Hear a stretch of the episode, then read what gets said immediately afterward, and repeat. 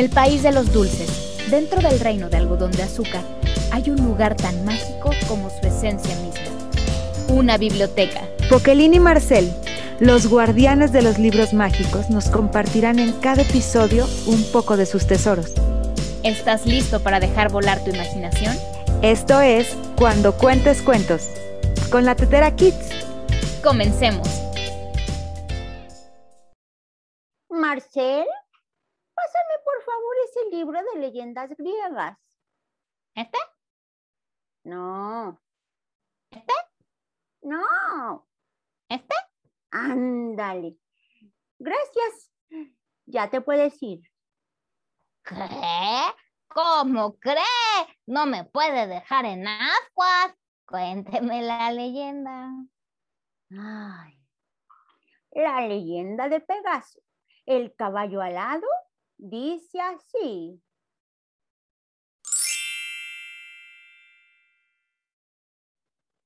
Pegaso era el único animal caballo alado que existía sobre la faz de la tierra. Era suave como el terciopelo y blanco como la espuma del mar. Vivía libre y salvaje pastando en un verde monte, y ningún mortal había nunca podido domesticarlo.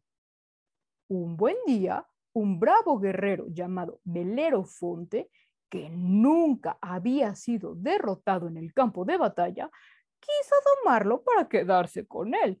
Pero la fiereza de Pegaso hacía que ni siquiera pudiera acercarse. Tanto lo deseaba Belerofonte que la diosa Atenea quiso hacerle un regalo a cambio de todas las batallas que había ganado. Toma estas bridas de oro, le dijo. Con ellas podrás subirte al lomo de Pegaso.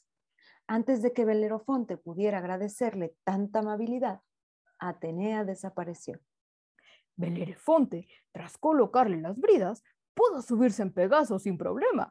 Desde entonces, los dos vivieron muchas aventuras y ganaron juntos muchas luchas. Sin embargo, el ego de Belerofonte fue creciendo poco a poco. Su caballo, único en el mundo, y su invencibilidad en el campo de batalla lo convirtió en un ser orgulloso que incluso llegó a compararse con un dios. Así que, si él era un dios, pensó, debía ser inmortal como ellos.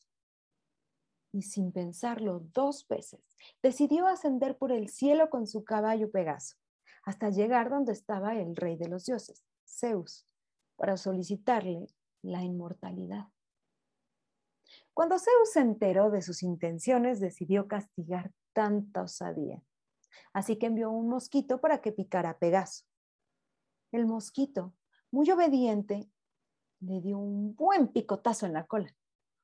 Pegaso se asustó tanto que se desequilibró en el vuelo y precipitó a Belerofonte al vacío. Belerofonte cayó a la tierra desde muy alto, pero no se mató. Quedó malherido y nunca más pudo volver a ser un buen guerrero. Pegaso, sin darse cuenta de que Belerofonte se había caído, siguió cabalgando hasta llegar donde Zeus se encontraba.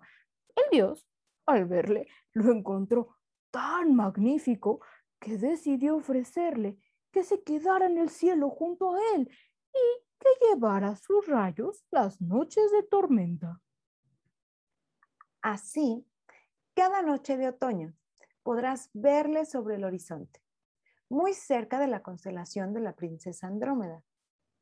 A mí me gustaría ser un Pegaso. Es una de las figuras más maravillosas de la mitología. Estoy volando, estoy volando. ¡Cuidado con los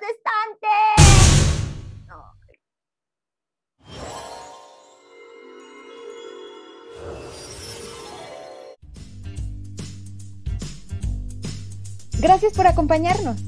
Nos vemos en el próximo episodio de Cuando cuentes cuentos con la Tetera Kids.